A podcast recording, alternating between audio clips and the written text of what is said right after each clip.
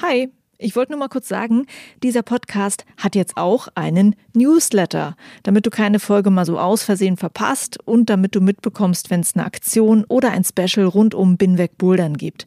Den Newsletter, den findest du auf meiner Steady-Seite, das ist steadyhq.com slash binwegbouldern und natürlich auch auf binwegbouldern.de. Das war's. Viel Spaß mit dieser Folge.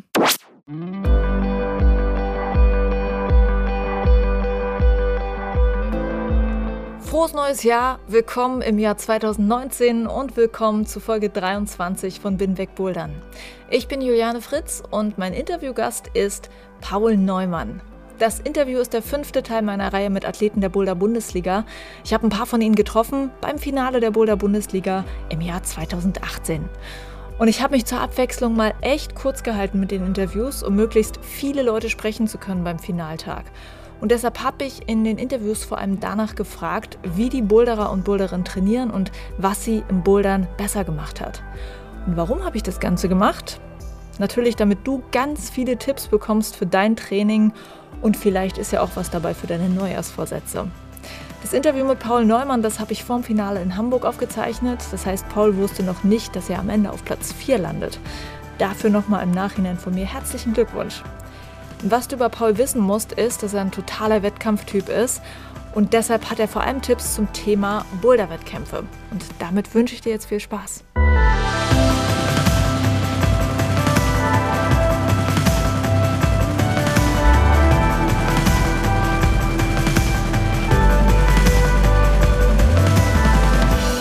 Ich bin Paul Neumann, bin 30 Jahre alt, wohne gerade in Mainz. Meine Heimathalle ist das Dynochrom in Frankfurt.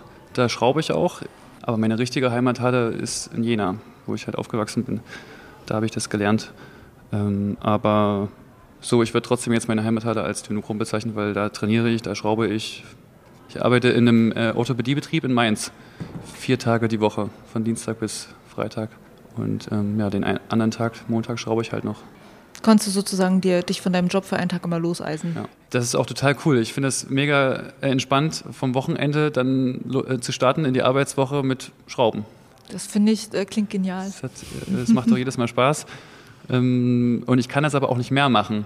Also ich kann nicht mehr als einmal die Woche schrauben. Mhm. Das ist super anstrengend und wenn ich jetzt, ich habe das ein paar Mal gemacht, zweimal die Woche geschraubt und das war extrem hart, weil ich dann gemerkt habe, ich kann eigentlich gar nicht mehr trainieren. Wie hast du mit dem Bouldern angefangen? Ich bin eigentlich schon durch und durch Sportler. Ich habe von meiner Kindheit an Sport gemacht. Mit acht habe ich angefangen mit Leichtathletik.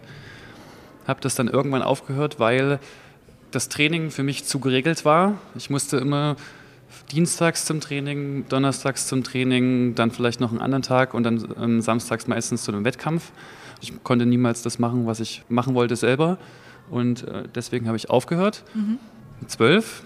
Und äh, mein Papa der wollte immer, dass wir Kinder, also meine Geschwister und ich, dass wir alle immer einen Sport machen. Er hat uns dann ein paar Sachen gezeigt, als ich dann aufgehört habe mit Leichtathletik und da war das zum Beispiel Snowboarden und ähm, Bouldern, also Bouldern und Klettern und es hat mich direkt gecatcht. Damals in Jena in einem Junior-Club mit 15 Jahren konnte dann selber mein eigenes Training regeln, weil das aber eher Spaß war für mich als jetzt ein Training. Mhm. Und da bin ich da ziemlich leicht reingerutscht und dann war das eigentlich eine, so ein Selbstläufer. Ich habe dann nach einem Jahr meinen ersten Wettkampf gemacht, war dann relativ erfolgreich und von da an war ich einfach immer angespornt, drei, vier, fünf Mal die Woche was zu machen, also Bouldern und Klettern. Durch die Leichtathletik hatte ich schon immer Lust auf Wettkämpfe. Ich sehe mich gerne auf einer Liste und sehe gerne meine Fortschritte, messe mich gerne mit anderen und gucke, bin ich besser geworden, das motiviert mich und habe dann halt Lust, wenn ich jetzt mich auf der Liste sehe, da bin ich ungefähr auf der Platzierung und bin dann total motiviert, beim nächsten Mal halt höher zu kommen. Neben diesem Wettbewerbsthema gibt es noch was an dem Sport, was dich total hat, was dich catcht? Äh, ich gehe natürlich gern wie jeder andere ambitionierte Kletterer auch gerne mal raus an Fels, bouldern und klettern. Äh, klettern nicht mehr. Ich glaube, die letzten fünf Jahre war ich nur noch bouldern. Mhm. So, und ansonsten, was mich eigentlich, also weswegen ich das eigentlich richtig geil finde, ist ein Gefühl, kennt bestimmt jeder, der trainiert, dass er äh, was probiert, also einen Boulder probiert und das als Projekt hat da erstmal überhaupt nichts gebacken kriegt, nichts hochkommt, nicht, äh, die Züge richtig schwer findet und ähm, nach so ein paar Projekttagen auf einmal geht das richtig leicht. Mhm. Das ist das, was mir am meisten Spaß macht. Das also einfach Genau, es kennen halt einfach viele. Und ja. das, das Gefühl zu haben, ist so geil, kann ich nicht anders beschreiben. Cool. Ja. Wenn du so ein äh, Mensch bist, der so gerne bei Wettkämpfen mitmacht, hast du da so ein paar Tipps, wie man am besten durch so einen Wettkampftag durchkommt? Weil das ja ein sehr intensiver, boulder-intensiver Tag ist, wo man dann Probleme mit seiner Haut kriegt und was weiß ich was alles. Hast du da so ein paar Sachen, die du für dich in den Jahren gelernt hast, wenn ich das so mache, komme ich besser mhm. ins Finale, stehe ich das besser durch? Also du meinst jetzt so ein typischer Wettkampf, der eine Quali hat und ein mhm. Finale? Ja, schon. Ähm, es, gibt nie eine, es gibt ja nie eine Regel, an der man so total festhalten kann, weil es läuft nie so, wie man sich das vorstellt. Aber es gab dann schon so ein paar Sachen. Also natürlich geht es darum, Kraftsparen zu klettern, damit man noch im Finale Kraft hat. Es bringt aber nichts, wenn man äh, super Kraftsparen klettert und da nicht ins Finale kommt, ist ja klar. Mhm. Ähm, wenn man dann aber relativ sicher ist, dass man ins Finale kommt, einfach äh, nicht so viele Versuche in die Boulder reinsetzen und halt äh, super konzentriert den Boulder jetzt in ganz wenigen Versuchen schaffen. Mhm. Das ist halt wichtig. Was ich über die Jahre gelernt habe, indem ich viel besser geworden bin, ist, ähm, mir die Zeit einzuteilen in einem Boulder. Also ich habe da einen Boulder, den ich jetzt gerade projektiere. Ich weiß, ich schaffe den oder bin mir sehr sicher. Die Zeit, in der ich den Boulder schaffe, liegt irgendwie zwischen 5 und 30 Minuten da war das so die ersten Jahre, ich habe so Maschinengewehr-Goes reingesetzt. Also mhm. ich bin einfach immer wieder reingegangen und hab da, bin dann auch oft außer Atem gewesen, was halt total schlecht ist. Da ist es halt besser, sage ich mal, 20 Minuten in nicht jetzt irgendwie 10, 15 Goes reinzusetzen, sondern einfach konzentriert das Ding sich anschauen. Dann kommen dann halt drei, vier Goes raus und dann schafft man den dann. Mhm. Ähm, es ist halt sau wichtig, wenn man jetzt einen Boulder hat, der super schwer ist, der liegt gerade am Limit, man weiß nicht, dass man den schafft, dann soll, muss man genau im richtigen Moment aufhören. Lieber jetzt sein lassen, Bonus eintragen, fertig. Das ist halt das äh, Tückische, ähm, was vielleicht einen unerfahreneren Boulderer von einem äh, erfahrenen unterscheidet. Gibt es für dich irgendwelche mentalen Tricks, die du an so einem Wettkampftag anwendest? Gibt es auf jeden Fall. Man, also heute zum Beispiel war es so in der Quali, also in dem Halbfinale hier, dass man oft zusammen bouldert, zu zweit, zu dritt, zu viert. Man merkt, okay, den schafft man. Alle rennen da rein und die, die hauen diese Ghost da rein. Und das, das macht ein bisschen wuschig. Mhm. Das ist ein bisschen doof, weil das bringt einen dazu, das genauso zu machen. Mhm. Und äh, dann verkackt man es. Ja. Ich merke das ja auch, wie dann mich Leute anfeuern. Das ist ja auch total cool, das spornt einen ja auch an. Ähm, das ist aber manchmal nicht förderlich, sich dann auch reinzusteigern und das auch mit aufzusaugen. Manchmal ist es besser, habe ich gelernt, irgendwie das auszublenden und den Boulder einfach anzugucken und sich auf den Boulder zu konzentrieren und äh, alles andere ruhen zu lassen mhm. und einfach ähm, den Boulder nochmal richtig wirken lassen, alle Sachen einschätzen. Also man hat jetzt ein paar Leute gesehen, ein paar Versuche, da gibt es verschiedene Betas. Was mache ich jetzt? Wie setze ich die wenigsten Goes rein? Ähm, dann halt lieber mehr überlegen und äh, nicht, nicht immer die ganze Zeit versuchen, weil das verschwendet mhm. wieder die Kraft. Was hat dich zu einem besseren Boulderer gemacht? Vor allem ein sehr guter Kumpel, der Nikola Petrov. Äh, mit dem war ich viel klettern. Der ist jetzt, äh, der war ja letztes Jahr im Finale.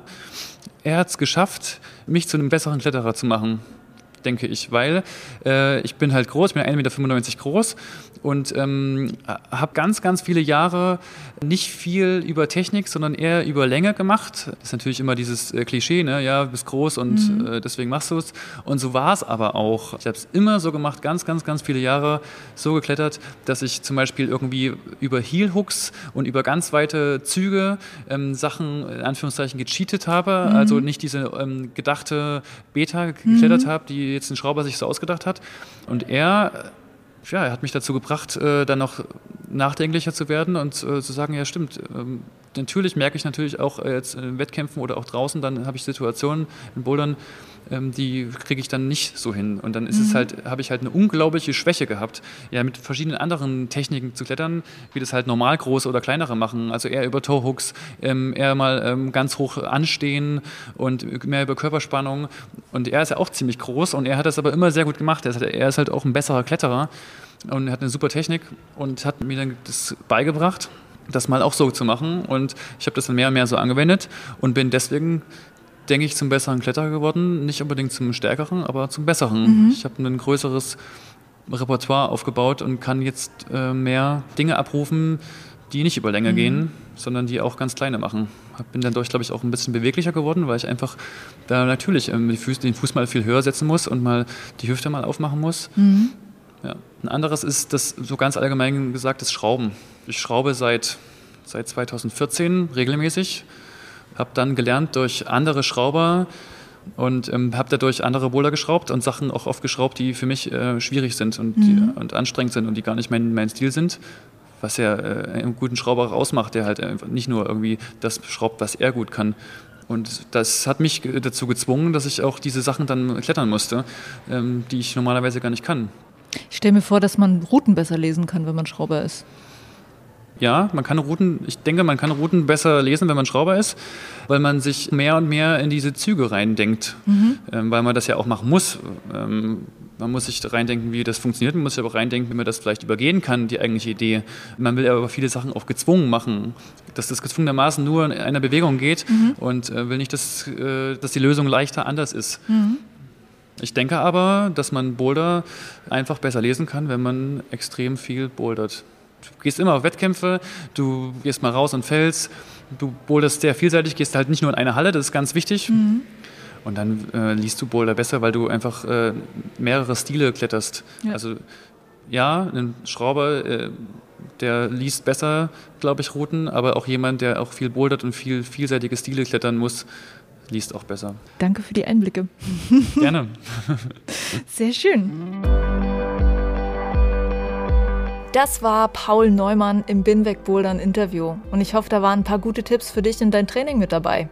Ich kann dir auch noch empfehlen, die anderen Folgen zur Boulder Bundesliga zu hören. Auch da gibt es noch viele Ideen für dich und ein paar Folgen kommen ja auch noch dazu. Also bleib einfach weiter dran. Folge Binweg Bouldern bei Instagram, Facebook oder Twitter oder wenn du kannst, wenn du magst, unterstütz mich und meine Podcastarbeit. Das geht mit einem monatlichen Abo.